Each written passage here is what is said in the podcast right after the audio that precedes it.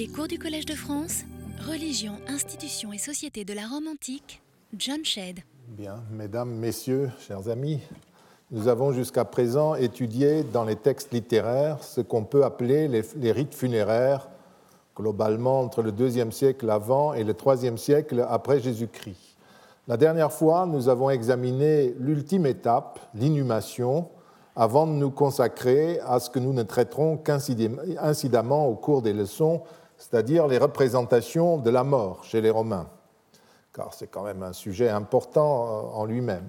Nous avons présenté les deux types d'interprétations, celle qui remonte par Franz Cumont à Erwin Rode, qui a publié dans le temps un ouvrage célèbre sur Psyché, l'âme, et postule pour tout ce qui touche à la mort, rite, image et texte, un renvoi à l'au-delà et à l'immortalité de l'âme.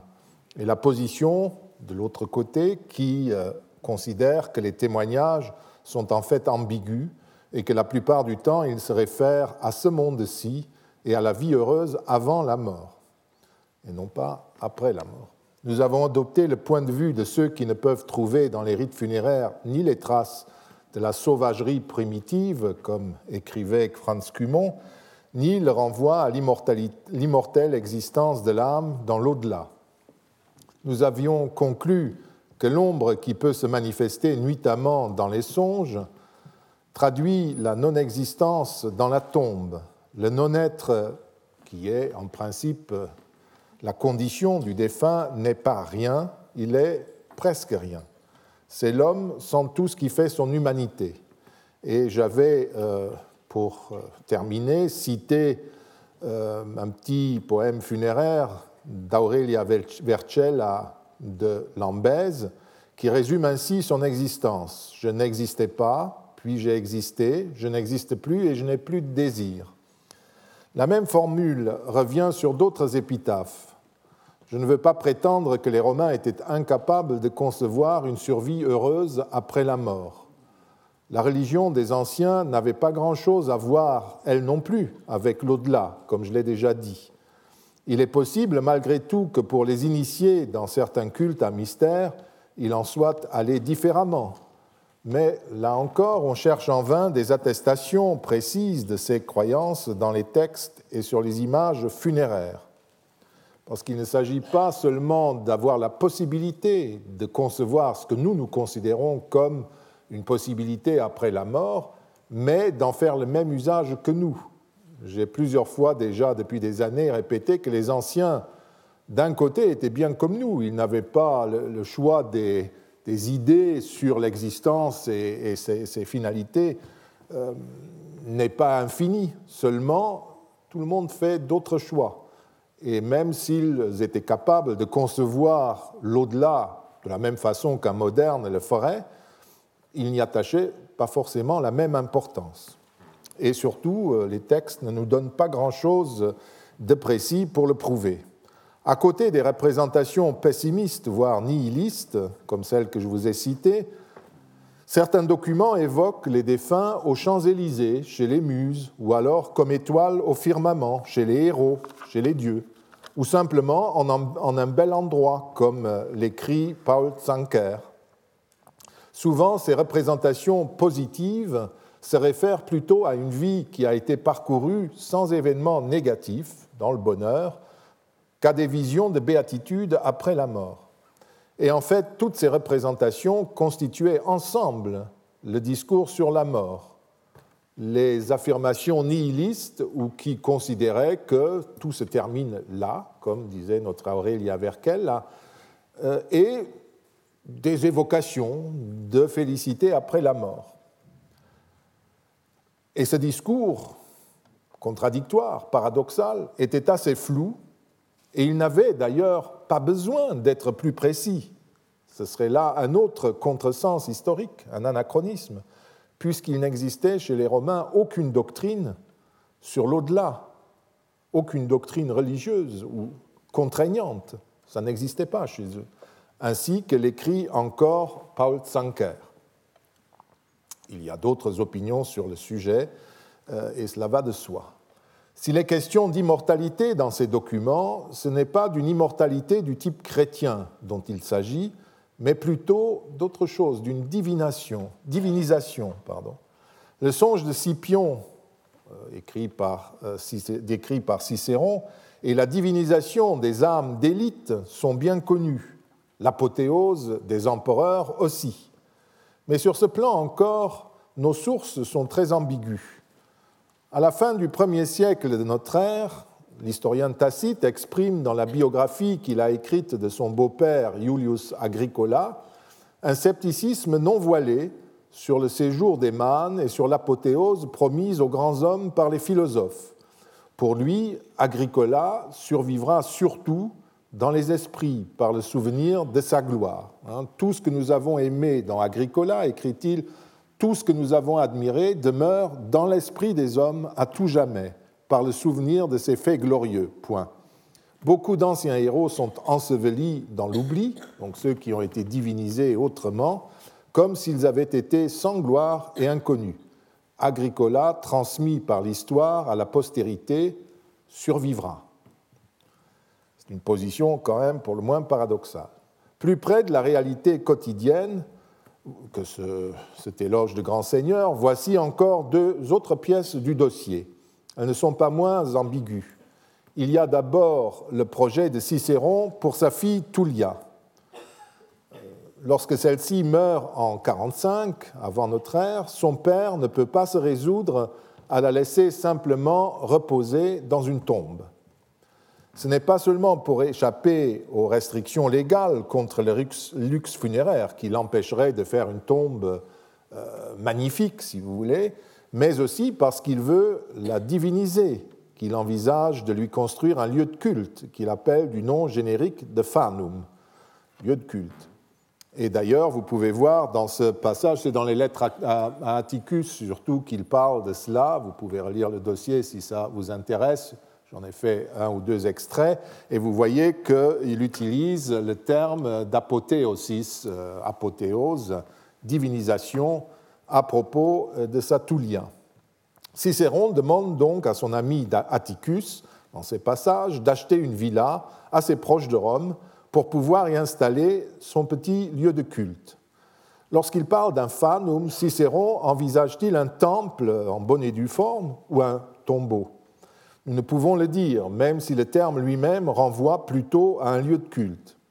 Il s'agit d'une divinisation privée, bien entendu, et l'on voit que la survie de la petite déesse ne durera alors qu'autant que les futurs propriétaires de la villa et de son lieu de culte respecteront cette obligation cultuelle qui est liée à ce bâtiment. La coutume et le droit obligeaient en effet l'acquéreur d'un domaine à prendre soin des édifices religieux comme des tombes qu'ils pouvaient contenir. On constate donc une fois de plus que la survie des Romains n'est pas, même quand elle est envisagée sous forme de divinisation, n'est pas exactement celle des chrétiens. On a beaucoup discuté, évidemment, sur ce passage de Cicéron, et un travail déjà ancien de Pierre Boyancé a discuté et précisé l'arrière-plan philosophique possible du euh, projet cicéronien qui revient aussi dans des textes que je n'examinerai pas, mais qui sont assez proches des poèmes funéraires. Ce sont les fameuses consolations il était, c'était un rite social assez courant que des gens de plume envoient à des amis qui avaient perdu euh, une personne proche une consolation, qui est une sorte de méditation sur la mort. Donc dans tous ces textes, comme dans euh, l'affaire de Tullia, il y a des références à un arrière-plan philosophique, mais il ne faut pas y voir un mysticisme ou de chercher euh, trop loin parce que déjà, à l'époque de Cicéron, tout cela n'était pas encore commun euh, à son époque. Et d'autre part, on constate aussi, euh, je l'ai dit, que c'est un projet donc pour le moins ambigu. D'autant plus que d'autres documents sont plus clairs dans leur ambiguïté. À Rome, l'épitaphe d'une jeune fille lui fait dire, elle parle donc aux passants, je gis morte ici, et cendre, et suis cendre. La cendre est la terre. Or, la terre est une déesse. Je ne suis donc pas morte. Une autre épitaphe que j'ai marquée en dessous, euh, marquée par un latin moins sûr, va plus loin, puisque la, terre est déesse et la cendre terre, non seulement la défunte euh, n'est pas morte, mais elle est elle-même déesse, ce que l'autre n'osait pas dire, mais euh, euh, la, suivante, qui était chère aux siennes, cette jeune fille, franchit le pas, ou celui qui a composé, bien évidemment, le poème. Est-ce là l'expression d'une solide foi en l'immortalité de l'âme? D'abord, il faut savoir que euh, ces tombes sont des véritables tombes au dieu Man de ces jeunes filles, et pas autre chose. Hein. Mais euh, allons plus loin. Un autre poème très long, euh, au moins trois colonnes, vous voyez, d'un certain Marcus Luceus Nepos, à sa mémoire. le monument est dressé à sa, enfin mentionne sa mémoire. Donc ce très long poème paraît suggérer une divinisation. Le défunt commence par interdire à la piété ignorante, ignara pietas, euh, à la piété ignorante de porter le deuil de quelqu'un, lui-même bien entendu, qui a reçu dans une résidence, qui, a été reçu pardon, dans une résidence d'en haut, c'est-à-dire au ciel. Puis il continue en affirmant qu'il ne pénétrera donc pas dans le Tartare le monde des dieux mânes, qu'il ne passera pas l'Achéron dans la barque de Caron et ne subira pas le jugement de Minos, toute la mythologie de l'entrée dans les enfers. C'est, continue-t-il, la pure Vénus qui a donné l'ordre qu'ils ne connaissent pas la résidence des silencieux, encore une expression pour qualifier les dieux mânes, et qui l'a porté in caeli lucida templa dans les espaces lumineux du ciel.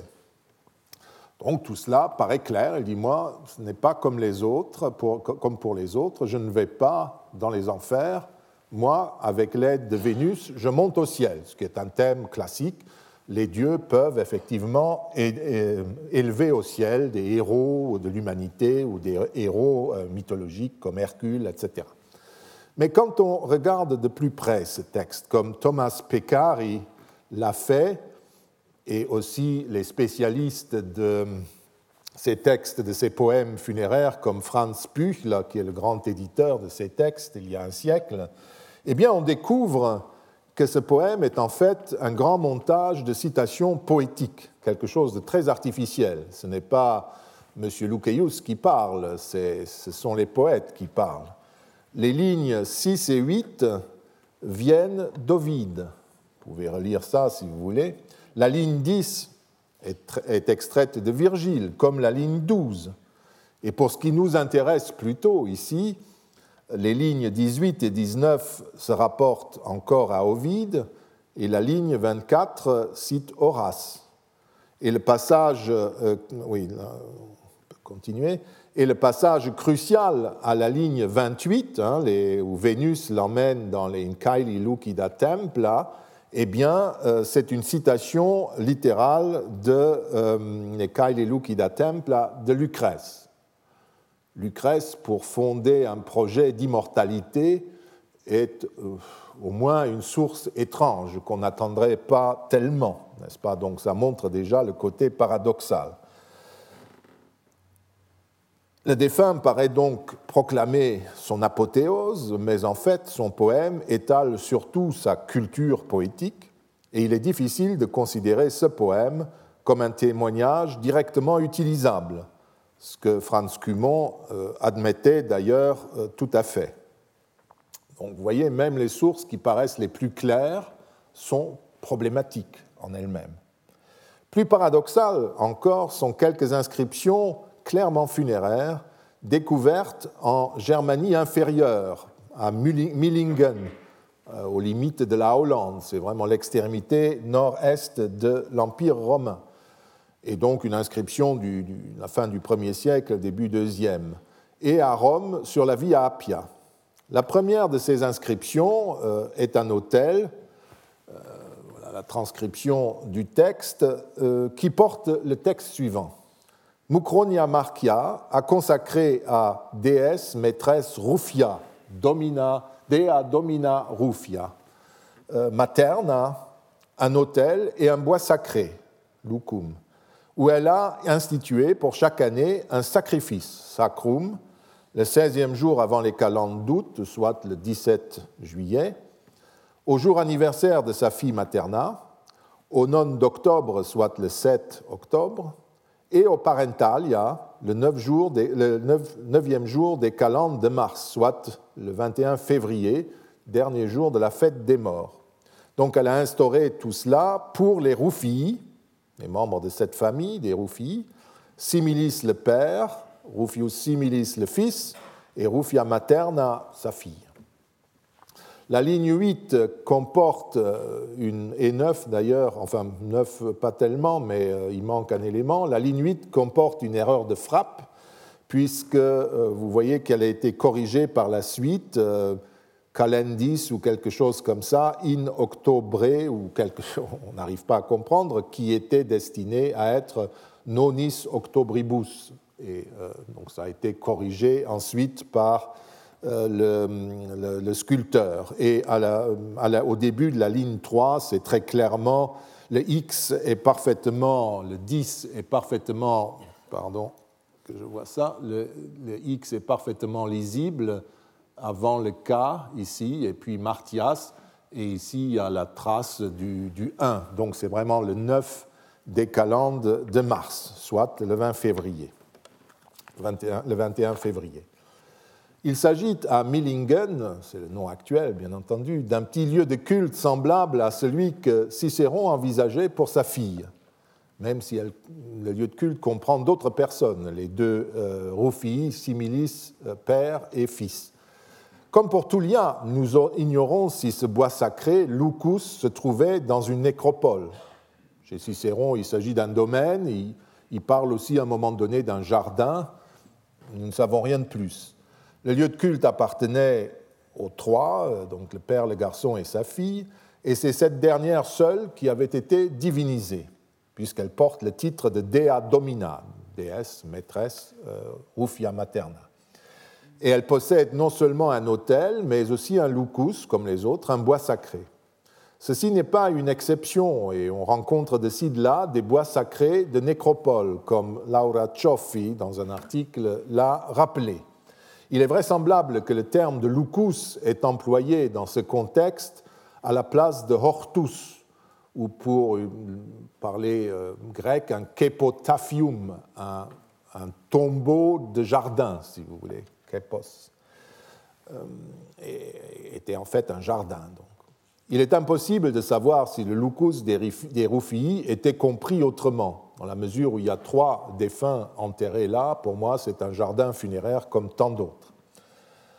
Ensuite, Mukronia Markia, qui fait la, consécration, c'est la mère, donne aussi un calendrier à ce lieu de culte, des sacras, des services religieux à célébrer sur cet autel en l'honneur de sa fille défunte, la, petite déesse, mais aussi euh, des autres. La jeune fille, maintenant, c'est là qu'est le paradoxe, est divinisée. Or, elle reçoit certes un sacrifice lors de son anniversaire, mais son père et son frère aussi, puis à une date que nous n'arrivons pas à identifier, est-ce qu'il s'agit de la mort de la jeune fille, nous ne le savons pas, et puis euh, surtout, elle reçoit, comme les autres, un sacrifice le jour des morts, le 21 février, quand on sacrifie au dieu Man.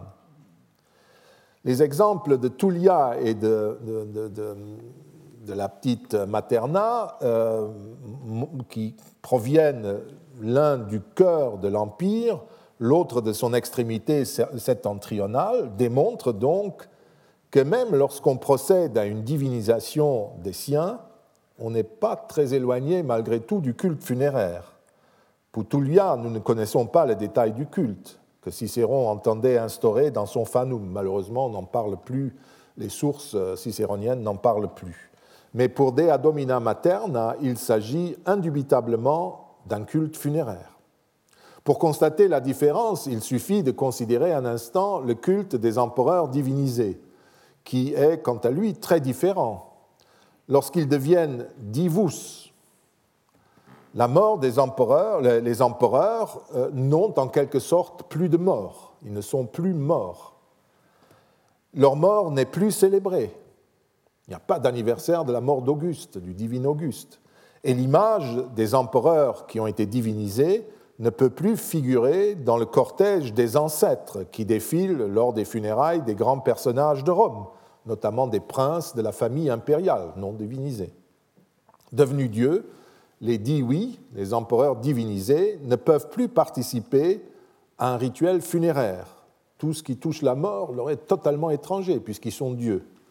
Même si leurs mausolées sont imposants et qu'on les visite, on n'y célèbre jamais des services funéraires en leur honneur. On y effectue des rites funéraires, certes, mais uniquement pour les membres non divinisés de la famille, les princes, les femmes, etc., dans certains cas. On ne peut pas considérer que l'inscription de Millingen serait particulière parce qu'elle provient des confins de l'Empire. Déjà la sauvagerie barbare, comme aurait dit euh, Cumon. Pas du tout. À Rome même, une tombe de la Via Appia, datant de 130 environ, qui est située à la hauteur de l'église de San Sebastiano, contient trois inscriptions. Donc c'était quelque chose d'assez euh, important. La première figure sur une architrave, sans doute celle du monument, du tombeau en forme de temple, on ne sait, et s'adresse à Claudia Semne, tout court. Claudia Semne coniugi euh, dulcissimae, etc. Ma très douce épouse Claudia Semne. Et le dédicant, c'est Marcus Ulpius euh, Crotonensis, affranchi d'Auguste. Donc nous sommes dans le personnel de la maison impériale. Crotonensis a construit cet édifice pour son épouse Claudia Semna et pour son fils Ulpius, Marcus Ulpius Crotonensis, hein, Claudiae Semne Uxori, donc pour son, ce doit être le dédicace du monument, pour son épouse Claudia Semne, euh, nom, surnom grec, ancienne esclave, Marcio Ulpio Crotonensi, filio, Crotonensis Augusto Libertu, Augusti Libertus fecit. Il a fait faire, etc. Puis il décrit le monument. Euh, il décrit le monument.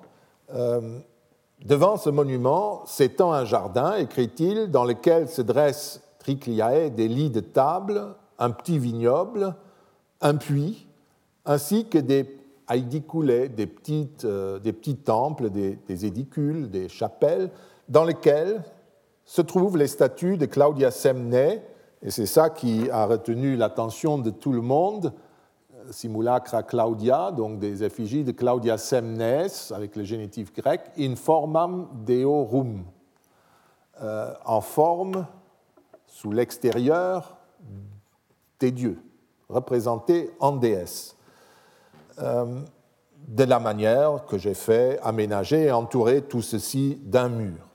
Enfin, troisième inscription, euh, voilà, euh, il y a une statue aussi du fils du couple, c'est le jeune euh, Ulpius Crotonensis. Vous reconnaissez à sa coiffure qu'il a connu les coiffeurs de l'époque de Trajan, puisqu'on faisait une tête de ce type à tout le monde depuis que c'était lancé par la cour. Enfin, il y a un hôtel, je disais, qui est très intéressant, qui se trouve à côté aussi, qui est consacré à trois divinités, fortune, spèce, espérance, Vénus, et à la mémoire de Claudia Semne. Est-ce que c'est sous la forme de ces trois divinités qu'elle était représentée? On ne sait. Au moment de la découverte, à la fin du XVIIIe siècle, les, euh, les, gens qui ont publié ces documents euh, disent qu'il y avait parmi les statues aussi une image, une, statue de Claudia en déesse, Vénus, on le sait, elle a disparu, une tête qui a également casqué, qui a également disparu.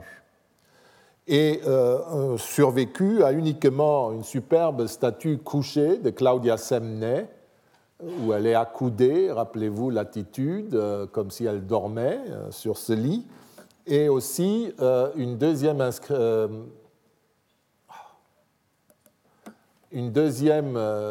image qui est plus, plus intéressante. Vous voyez Semney avec sa coiffure qui, elle, date un peu. C'est une coiffure d'époque flavienne, ces espèces de, comme on appelle ça en France, de choucroute, qu'on montait sur le front les, les cheveux, c'est typique de l'époque flavienne.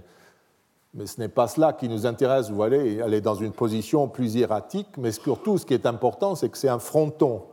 Normalement, un fronton euh, d'édicule, de, temple, euh, renvoie à euh, une personnalité divine. C'était au moins donner des honneurs égaux à une déesse, à une mortelle, des, égaux à, des honneurs égaux à ceux d'un dieu ou d'une déesse, à un mortel ou une mortelle.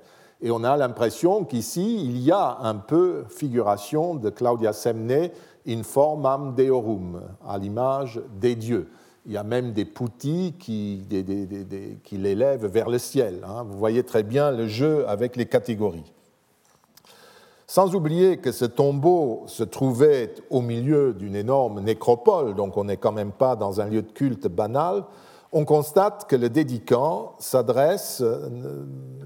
ne dresse pas le moment à Claudia appelée déesse, sur une inscription que vous avez vue, c'est simplement à Claudia, mon épouse, et à mon fils, euh, etc. Et euh, il mentionne uniquement que les édicules qui euh, se trouvent près du tombeau contiennent des images de Claudia sous forme de déesse. Il est vrai aussi que le dédicant ne s'adresse pas non plus euh, sur, euh, à Claudia comme déesse, ni au dieu Man, qui pourtant, à l'époque où le tombeau a été créé, était euh, l'appellation normale. Mais il s'adresse sur cette dédicace à la fois où il est question de divinité, il y a trois divinités, mais Claudia, on s'adresse à sa mémoire, comme si c'est en fait sa mémoire qui est divinisée plus qu'elle-même vous voyez qu'il y a un jeu très raffiné avec euh, les catégories. Autrement dit, ceux qui envisageaient et disaient ouvertement qu'ils divinisaient leurs défunts euh, n'avaient pas les idées très claires à propos de l'immortalité. Ou alors, l'immortalité n'était pas une catégorie très claire pour eux. Aux exemples de Millingen et de la Via Appia, je peux encore ajouter un autre exemple provenant de Rome. Il s'agit d'une longue dédicace funéraire qui provient du domaine des Quintilii, un peu plus loin sur la Via Appia. Elle est malheureusement mutilée, très mutilée. La base est consacrée, cette fois clairement au dieu Man et à la mémoire éternelle de Claudia Pontica, épouse du dédicant Publius Claudius Amomus. Ce dernier s'étend ensuite, euh, donc après avoir mentionné la dédicace, sur ce qui paraît être une justification de la divinisation privée de Claudia. Il s'écrit ainsi à la ligne 4, si l'on suit la restitution de Théodore Mommsen, euh, ô très pure et plutôt très véritable déesse, hein, ô sancta immovirissima, une véritable déesse et rappelle tout ce qu'il devait à Claudia, avant de dire qu'il fera son éloge parmi les humains en la nommant parmi les déesses.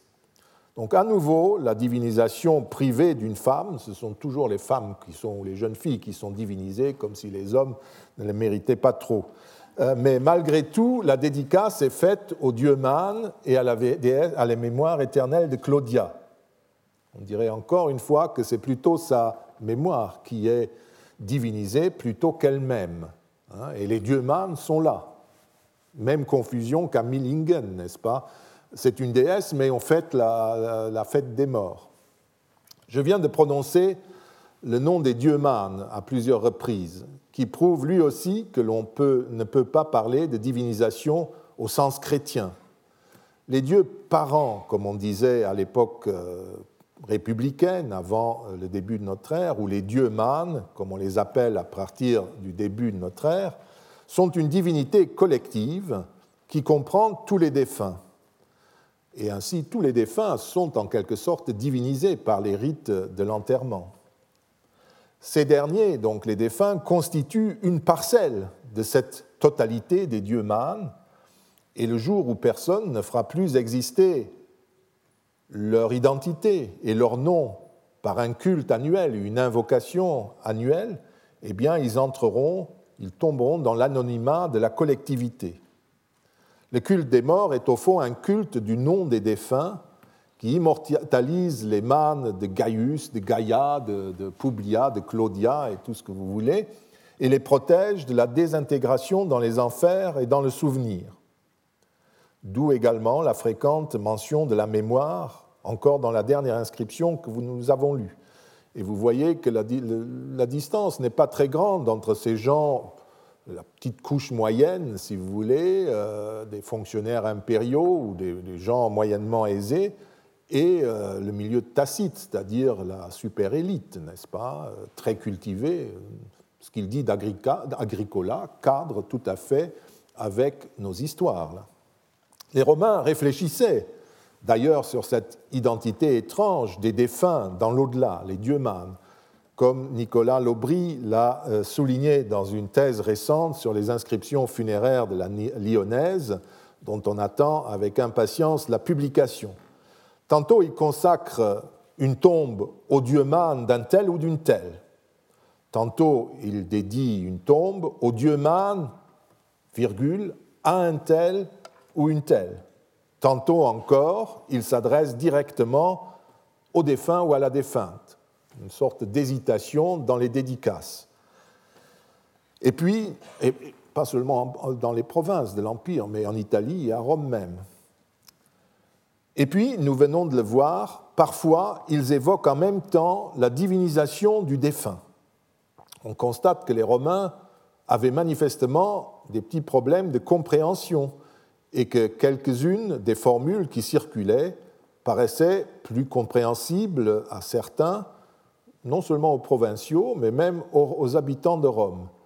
Et nous avons de nouveau cette même hésitation qui euh, compose autant de témoignages d'activités théologiques privées qui s'exerçaient dans le cadre des coutumes ancestrales. Une fois de plus, il n'y avait pas d'enseignement euh, contraignant sur tout cela, c'était des pratiques. Et les gens réfléchissaient sur ce qu'ils faisaient, sur les noms qu'ils employaient, sur les catégories divines qu'ils euh, invoquaient ou qu'ils créaient même par les rites funéraires. Je ne vais pas m'étendre sur la représentation de la mort à Rome, on pourrait en parler euh, éternellement. J'en ai d'ailleurs déjà traité dans un séminaire fait au collège il y a presque dix ans et je vous renvoie à l'étude que j'en ai tirée et toujours aussi au travail de Thomas Peccari sur euh, la croyance dans l'au-delà. Nous retrouvons le même problème dont je viens de parler, avec les images figurant sur les tombes euh, et leur interprétation. Le sujet est important et nous prendrait également tous les cours restants si nous voulions le développer. Je me limiterai donc à quelques données que j'emprunte notamment à Paul Zanker. Prenons les thèmes dionysiaques, souvent représentés. Un premier, un premier type donc de représentation fréquent sur les monuments funéraires. On peut évidemment les interpréter en suivant Erwin Rode, euh, voilà, euh, le travail de Zanker. Euh, Jacopo Ortali a aussi examiné des, des, monuments funéraires de la zone d'Aquilée qui ont tout un décor dionysiaque et puis euh, Robert Turcan est plus sceptique sur cette interprétation. On peut évidemment, comme j'ai dit, interpréter euh, euh, ces décors dionysiaques avec Erwin Rode et Karl Kereni comme une représentation de la vie bienheureuse qui attend le défunt dans l'au-delà, notamment s'il avait été initié au mystère du dieu Dionysos. Mais rien n'empêche Rien ne l'impose. Hein. Et rien n'empêche de comprendre les banquets représentés sur les tombeaux et les symboles dionysiaques, sur les tombeaux et les monuments funéraires, comme des représentations de la vie heureuse dans l'au-delà. Donc comme des scènes renvoyant à l'au-delà plutôt qu'à ce monde-ci, à cette vie-ci. Et euh, sur ce plan encore, euh, deux points de vue s'affrontent. Le premier, partagé par Franz Cumont et ceux qui l'ont suivi, reconnaît dans la représentation des réjouissances, comme celle-ci, euh, celle de la vie dans l'au-delà. Le second tient compte des poésies funéraires et des images et les comprend plutôt comme des renvois à ce monde-ci, à la félicité que le défunt a quitté. La représentation d'un banquet des bienheureux dans l'Élysée n'est pas impossible, comme le démontre cette fresque qui vient de la catacombe de Vibia sur la Via euh, Appia encore et date maintenant d'une époque nettement plus tardive, de 350 après notre ère. Les inscriptions explicitent le cadre général de la scène. Vibia est introduite par un angelus bonus, un bon messager, vers le stibadium, cette euh, tablée euh, en arc de cercle, un banquet consommé sur des matelas posés sur une prairie fleurie. sont dans les Champs-Élysées. Les personnes attablées ont été bonorum judicio judicati, c'est-à-dire jugées par le jugement des bons. Ils ont passé avec succès le jugement des morts, un jugement qui est d'ailleurs, semble-t-il, représenté sur une autre image nettement plus mutilée, où l'on voit Vibia devant un tribunal. C'est du moins l'interprétation qu'on donne. Et sur une autre petite image latérale, nous voyons attablé cette personne qualifiée de prêtre de Sabasios, comme l'était Vicentius, l'époux de Vibia. Les inscriptions et la deuxième image, qui paraît représenter un banquet funéraire, rendent possible l'identification d'un banquet de bienheureux, ce qui est très rarement le cas sur les autres images. On constate en tout cas que le vœu adressé aux défunts est de jouir de l'abondance et des plaisirs de l'île des bienheureux, d'une béatitude bien terrestre encore et qui n'a rien à voir avec l'au-delà chrétien, où le bienheureux contemple perpétuellement Dieu et chante ses louanges.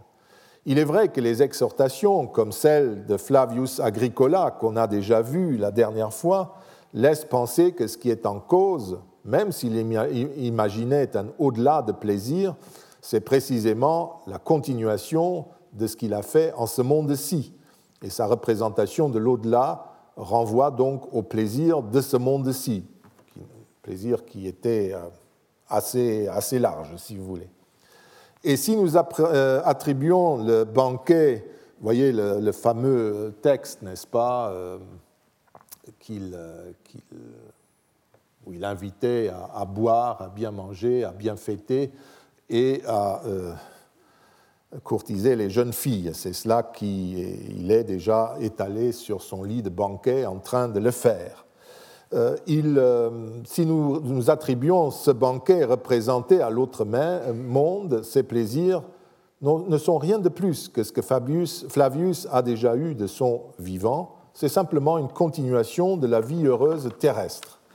Il faut ici se rappeler que l'interprétation d'une situation et d'un monument comme d'un rituel ne sont jamais certains et définitifs à Rome, ni dans un sens ni dans l'autre. Comme le souligne Paul Zanker, ces scènes peuvent être ambiguës parce qu'aucune interprétation ne peut être effectivement désignée comme étant la bonne, dans la mesure où les Romains ne connaissaient pas une vérité unique révélée par la divinité elle-même sur ces situations extrêmes les interprétations et les signes de la mort n'étaient à chaque fois qu'un point de vue sur le présent et le futur du défunt et de la défunte. Il n'y avait pas de représentation généralisée ou unique de tout cela. Et rien ne s'imposait. Toutes ces questions sont intéressantes en elles-mêmes, mais je ne voudrais pas m'y perdre. Je veux traiter avant tout des rites de la mort et vérifier si les énoncés qu'ils font à Rome, d'après les textes des alentours de notre ère, sont attestés également dans les nécropoles elles-mêmes et à l'époque postérieure. À cet effet, je procéderai en suivant la même méthode que j'ai suivie pour les autres rites et sacrifices des Romains. Je les prends au sérieux. Mon ami Jesper Svenbro a un jour écrit qu'il fallait décoloniser l'Antiquité, et c'est bien de cela qu'il s'agit. Nous devons refuser d'appliquer de force aux documents des anciens des représentations qui sont censées ressembler aux nôtres, en renvoyant tout le reste à la sauvagerie primitive, ce que Franz Kuhmann notamment a fait, vous vous rappelez. En 1922, il reconnaissait bien que les documents provenant des tombes n'exprimaient pratiquement jamais l'espoir de la vie dans l'au-delà. Dans le volume Lux Perpetua de 1947, il reprend ce même passage pour réaffirmer que l'expression du doute concernant une survie plus agréable était le dernier avatar du rationalisme développé par les philosophes. En entrant maintenant dans le vif du sujet, nous admettrons d'emblée que nous ne nous attendrons pas en premier lieu à rencontrer un discours eschatologique frappé au coin du christianisme, mais plutôt une série de gestes et de signes qui véhiculent eux-mêmes des énoncés implicites sur la mort et sur le défunt, et qui attribuent notamment à celui-ci la place qui est la sienne dans l'ordre des choses. Pour des raisons de temps, je laisserai de côté tout l'aspect communicatif des tombes et des inscriptions que l'on peut y lire. On a déjà amplement écrit sur cette question et dans ces leçons, il s'agit essentiellement de voir si les moments rituels que j'ai identifiés à partir des sources explicites sont bien attestés et comment dans les tombes ou sur d'autres documents, les inscriptions funéraires. D'ailleurs, la représentation, euh, la communication qui s'établit à travers le tombeau ou les, les inscriptions euh, répète ce que j'ai dit. Elle parle surtout de ce monde-ci. Elle parle de ce qu'on a été, de ce qu'on a fait, et que maintenant, euh, bah, c'est fini. Et euh, en exhortant souvent les, les vivants d'en profiter tant qu'on n'est pas au même endroit. Commençons donc par nous occuper maintenant plus directement de l'archéologie, des documents de terrain, si vous voulez. Allons dans les nécropoles. Les thèmes ou les étapes rituels identifiés précédemment sont au nombre de cinq. L'exposition, la procession funéraire, le sacrifice d'une victime, mettons la truie à Cérès, les funérailles et le banquet funéraire qui sont liés. Puis la période des huit jours, le sacrifice au neuvième jour et le banquet célébré ce même jour. enfin, la fête des morts et les éventuels parentationes, les services funéraires supplémentaires. Nous examinerons à partir de maintenant les documents archéologiques pour tenter de vérifier si les traces matérielles de ces rites sont attestées ou non, avant d'en tirer des conclusions plus générales. Par documents archéologiques, nous entendons tous les documents qui proviennent directement de tombes, des structures de fouilles aussi bien que des inscriptions ou des images. Nous avons réuni un ensemble d'échantillons qui comprend des nécropoles relativement étendues ou des ensembles de tombes particulièrement bien conservées, fouillées surtout, et bien sûr publiées, afin de travailler sur des sources homogènes. Beaucoup de fouilles plus anciennes de nécropoles, vous en avez eu un exemple avec cette magnifique tombe de Claudia Semney, sont inutilisables pour notre enquête, sauf pour ce qui concerne les inscriptions et quand nous avons quelques images, c'est déjà beaucoup, puisque les techniques de fouille qui sont capables de fournir des réponses à nos questions n'existaient pas à l'époque où ces fouilles étaient faites. Et la plupart du temps, même les questions que nous nous posons aujourd'hui n'étaient pas prises en compte. Les nécropoles que j'utiliserai sont euh, situées dans tout le monde occidental, pas de façon systématique, hein, je n'ai pas essayé de couvrir tout, mais j'ai pris les nécropoles qui étaient bien publiées et fouillées. Et puis, euh, il fallait tenir dans le cadre de ces conférences. Ces nécropoles sont situées à Rome, bien sûr, en Italie, en Gaule narbonnaise, Gaule lyonnaise, Gaule belgique, ainsi qu'en Germanie inférieure. Vous voyez qu'on euh, va euh, d'Aix, Marseille, Lyon, Nîmes, jusqu'à Mayence, où j'utiliserai quelques exemples, et puis entre les deux, les Trévires, où il y a un certain nombre de, nécropoles très bien fouillées, euh, à Belginum, un vicus de la cité des Trévires, euh, on y reviendra, à Gueblange et cette fontaine.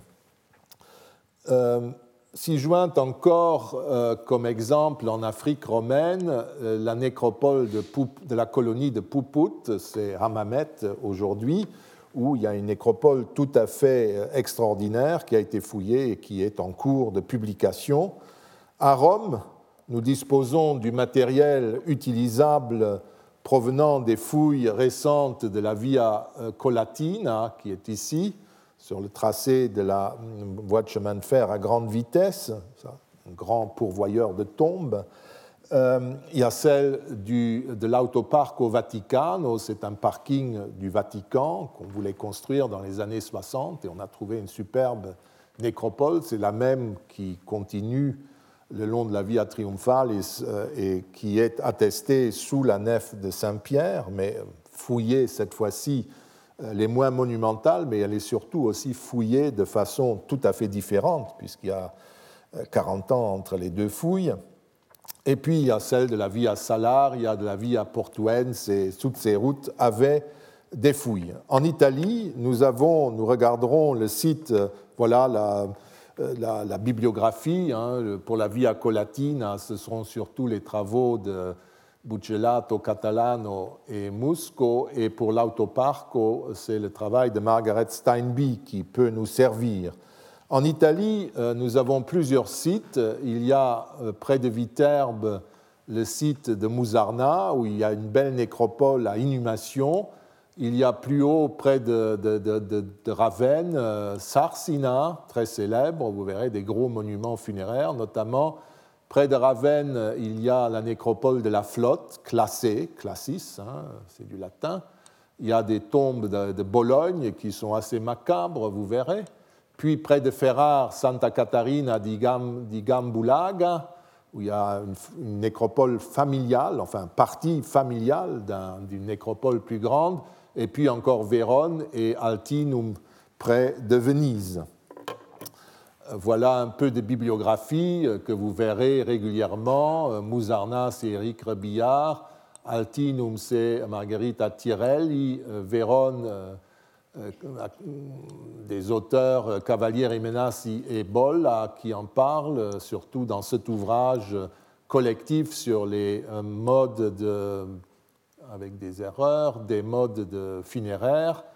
Sarsina, c'est surtout le travail de Jacopo Ortali qui euh, est euh, invoqué, et puis Gambulaga, il y a un travail dirigé par euh, Federica Fedeberti qui est superbe, c'est une exposition qui est venue en point volu. En Gaule, j'ai déjà indiqué, il y a notamment les nécropoles de Nîmes, ville et territoire, ainsi que plusieurs autres sites de la vallée du Rhône, notamment Saint-Paul, Trois-Châteaux, près de Bolène, qui ont été fouillés avec grande précision par l'une des meilleures archéologues funéraires actuelles, Valérie Bell, et euh, ainsi que plusieurs autres sites de la vallée euh, du Rhône, euh,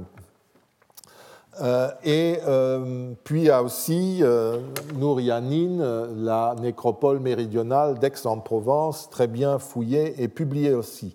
Et enfin, il y a une synthèse récente dirigée et rédigée en partie par Frédéric Blaiseau, que je mettrai régulièrement à contribution. D'autre part, pour aller plus vers le nord, près de Falaise, à Vaton, dans la cité des Viducas, une très importante, euh, pas par le volume, mais par euh, la qualité des inhumations et des fouilles. Donc une importante série d'inhumations qui n'est pas encore publiée a été explorée par l'équipe de Vincent Henker, que je remercie pour la mise à disposition de ces résultats. Et puis plus à l'est, bien sûr, on parlera à un moment donné de la colonie romaine d'Avanches en Suisse, euh, qui euh, sera utile pour nous et surtout la colonie des Trévires, je l'ai déjà mentionné, euh, a fourni toute une série de nécropoles très utiles pour nous, notamment Belginum, la Madeleine, ici, Göblange-Nospelt, Cette Fontaine. Il y a même une autre nécropole, Feulen, qui se trouve par ici.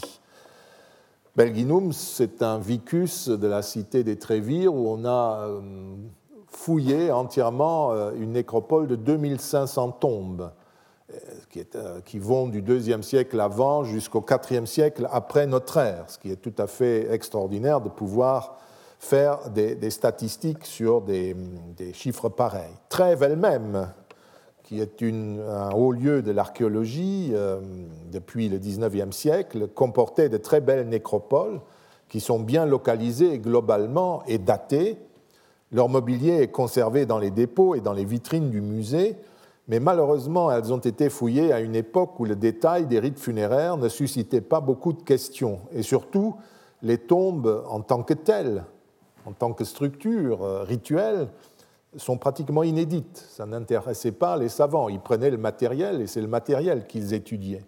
Cette situation dans une ville et une région où l'on a réalisé et publié très tôt des fouilles techniquement irréprochables et en avance sur leur temps, reflète bien les difficultés de notre documentation quand nous voulons étudier avec l'œil actuel les rites funéraires. Jusqu'à une époque relativement récente, même les meilleurs archéologues de terrain ne se posaient pas la question des rites et des traces que ceux-ci ont pu laisser dans le sol. Et c'est pour cela que nous travaillerons surtout sur des fouilles récentes, parce que à question récente ne peut correspondre malheureusement qu'une fouille récente qui utilise les moyens permettant d'y répondre. Alors commençons euh, par notre petit parcours. Nous ne possédons pas beaucoup de documents non littéraires sur l'exposition, parce que c'est un fait, privé qui se passe dans la maison même, et donc ce n'est pas euh, une scène qui permet de communiquer beaucoup, donc euh, on n'en parle pas, ni dans les sources et ni dans les inscriptions. L'un des plus, beaux documents, 100 fois décrits, provient du tombeau des Hateri qu'on a déjà évoqué et qui se trouve aujourd'hui au musée du Vatican. Il date du premier quart du deuxième siècle de notre ère, l'époque d'Adrien en gros, si l'on en croit les spécialistes. Nous voyons la défunte étendue sur un lit au milieu de l'atrium d'une maison, les pieds tournés vers la sortie. Des guirlandes suspendues aux colonnes encadrent l'espace, des torches, des lampes brûlent des deux côtés du lit, on en a déjà parlé, une flûtiste joue assise. Des personnes en deuil sont assises le long des parois et des deux côtés du lit, un cortège de pleureuses se frappe la poitrine. Un personnage dont le sexe est indécis est en train de déposer une guirlande sur ou près de la défunte. Nous avons donc là tous les ingrédients de la collocatio, de l'exposition, et de la conclamatio, la lamentation autour du euh, défunt ou de la défunte la musique et les mélopées funèbres, les fleurs, les pleureuses, les torches et les lampes, et peut-être des cadeaux supplémentaires de fleurs, de guirlandes, etc. Nous reviendrons sur les lampes dans la suite, sur le terrain, mais nous pouvons déjà souligner qu'elles ne sont en principe pas utiles pour une exposition dans l'atrium, donc à ciel ouvert. Et cela semble vouloir dire qu'on renvoie à autre chose, on renvoie à la mort, à l'espace funèbre, à l'espace des ténèbres. Sur les sarcophages, la plainte peut être représentée de façon plus émotionnelle, comme sur ce relief provenant d'Agrigente en Sicile et datant de la même époque. Un jeune garçon est mort et il gît sur un lit comme s'il dormait, entouré de ses parents qui ont la tête voilée pour dissimuler leurs traits, en signe de deuil sans doute. Il y a son pédagogue qui lève le bras, la nourrice qui touche le, menton du garçon et des pleureuses dont l'une se frappe la poitrine et l'autre fait mine de s'arracher les cheveux. La scène est plus abstraite que celle du monument des Hateri, mais fait des choix qui sont destinés à montrer l'émotion suscitée par cette mort précoce. On notera l'absence de tous les autres marqueurs du deuil, les lampes, les fleurs, la musique. Il existe d'autres représentations de la plainte sur des sarcophages mythologiques mais il n'y a en fait pas beaucoup de, scènes qui décrivent ce moment du deuil, qui est plutôt privé, et qu'on ne montre pas beaucoup. Ce n'est que lors des funérailles des grands personnages nous apprenons quelques éléments supplémentaires. Là, il faut revenir vers les textes parce que nous apprenons qu'on pouvait effectivement rendre visite aux défunts, défiler devant le corps du défunt. C'est ce qui arriva notamment lors des célèbres funérailles de César. On peut lire dans les récits que les partisans de César apportaient à son lit funèbre des offrandes, sans doute de l'huile, du parfum, de l'encens, des fleurs, qui été ensuite utilisées lors des funérailles. Manifestement, le même type d'offrande était fait déjà en 78 avant notre ère, lors des funérailles de Silla, quand ces substances furent transportées euh, sur le lieu de la crémation sur 6000 lits portables. Hein, c'est dans une note de Servius à l'Énéide, aux funérailles, enfin à l'évocation de Marcellus, le fils mort jeune d'Auguste, fils adoptif, euh, où il raconte qu'à la fin, vous voyez que Sylla eut 6000 lits funéraires qui avaient défilé comme cela, avec les offrandes des concitoyens, ses partisans évidemment. En 23, avant notre ère, lors des funérailles de Marcellus, euh, que la note de Servius évoque, euh, on fit défiler 600 de ces litières ou lits à offrande. Un texte épigraphique officiel nous apprend que pour les funérailles de Matidi, la belle-mère d'Adrien, en décembre 119, un collège sacerdotal et ses appariteurs offrirent respectivement deux livres de parfum et 50 livres d'encens. Nous ignorons si, dans le contexte des funérailles privées, les parents et amis offraient également aux défunts du parfum, de l'encens et des fleurs, mais il est vraisemblable que la coutume publique n'a pas été inventée et provient des usages courants. Vous rappelez, sur le monument d'Iateri, on a l'impression que quelqu'un dépose quelque chose, ça pourrait être une évocation de ses dons funéraires. De la procession, de la pompa funebris, nous, nous possédons encore moins de documents figurés ou archéologiques. Une image qui est toujours montrée est un bas-relief provenant d'Amiterne, en Italie centrale, qui date des environs de 50 avant notre ère. On y voit défiler un cortège précédé de joueurs de flûte et de corps. Les porteurs du lit funèbre sur lequel est couché le corps accoudé d'une défunte sont accompagnés de pleureuses et de parents en deuil. On a supposé que sur cette image, la défunte se trouvait dans l'espace de boîte placée sous le lit euh, funéraire sur lequel est couché euh, le corps. La figure qui est installée sur le lit funèbre serait en fait une statue en cire de la défunte. Cette interprétation est due à la position du corps qui convient difficilement pour un cadavre que l'on transporte au tombeau. La supposition n'est pas audacieuse, car sous l'Empire, on portait fréquemment le corps fictif de l'empereur qui avait au tombeau ou vers le bûcher, un empereur qui avait déjà été incinéré à l'extérieur de Rome, soit était embaumé et conservé dans un cercueil placé sous le lit funèbre. C'est par exemple en ces termes que Cassius Dion décrit euh, les funérailles d'Auguste. Hein. Il y avait une couche faite d'ivoire et d'or ornée de couvertures de pourpre brodée d'or. Elle renfermait le corps de l'empereur. C'est donc une espèce de lit euh, coffre de lit cercueil. Et dans le cercueil, il y avait le corps embaumé de l'empereur. Au-dessus se trouvait son image en cire qu'il représentait dans la toge triomphale. Et c'est un usage qui a continué à valoir.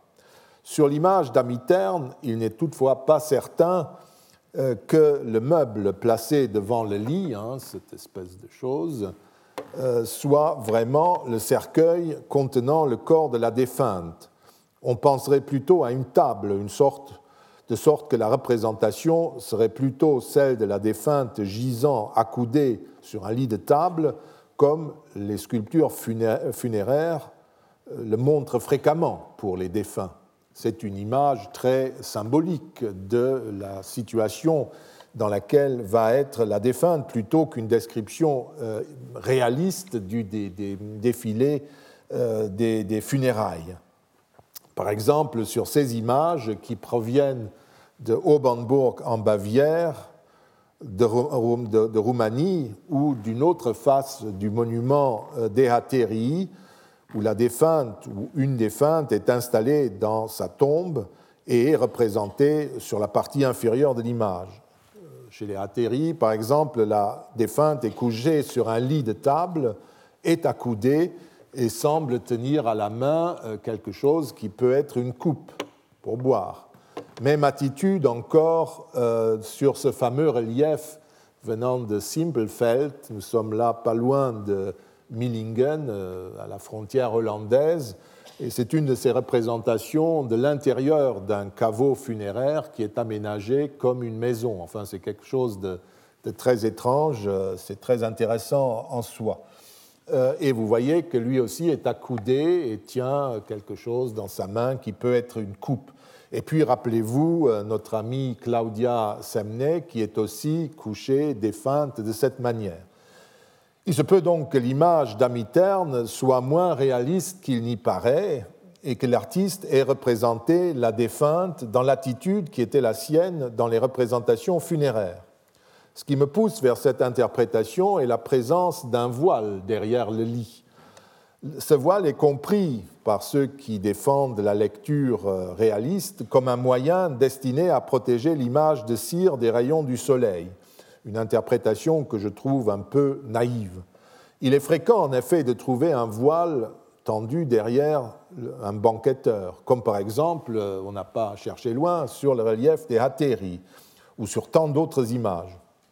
Nous pouvons aussi, et je terminerai par là, ajouter au dossier le fait que, d'après Ovide, Hercule, quand il souffrait le martyr à cause de la fameuse tunique de Déjanire et décide de, de mourir, s'installe sur le mont État sur le bûcher qu'il a construit comme s'il était étendu devant un festin. Hein, vous pouvez lire Et tu t'y couches, dit Ovide, la tête appuyée sur ta massue, le visage aussi calme que si tu étais étendu devant un festin, le front ceint d'une couronne parmi des coupes pleines de vin pur.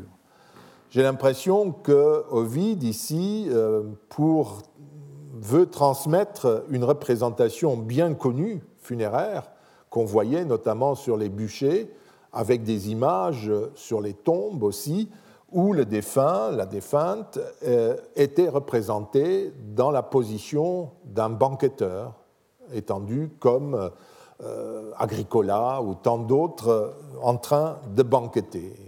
Le banquet, je l'ai déjà dit, est un moment clé des funérailles. Je vous remercie. Retrouvez tous les contenus du Collège de France sur www.colège-2-france.fr.